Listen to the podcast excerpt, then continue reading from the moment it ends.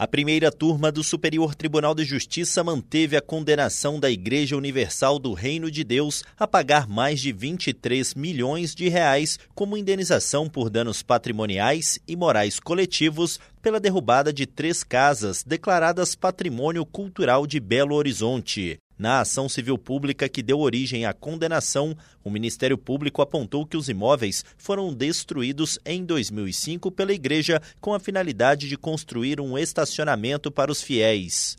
Na época, os casarões já eram protegidos por atos administrativos de inventário e registro documental. O tombamento integral foi confirmado posteriormente pelos órgãos de proteção histórica e cultural da capital mineira.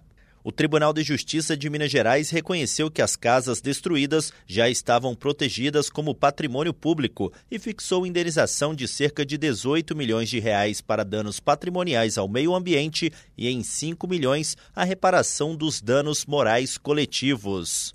A Corte Estadual também determinou que a Igreja Universal construísse um memorial referente aos imóveis demolidos.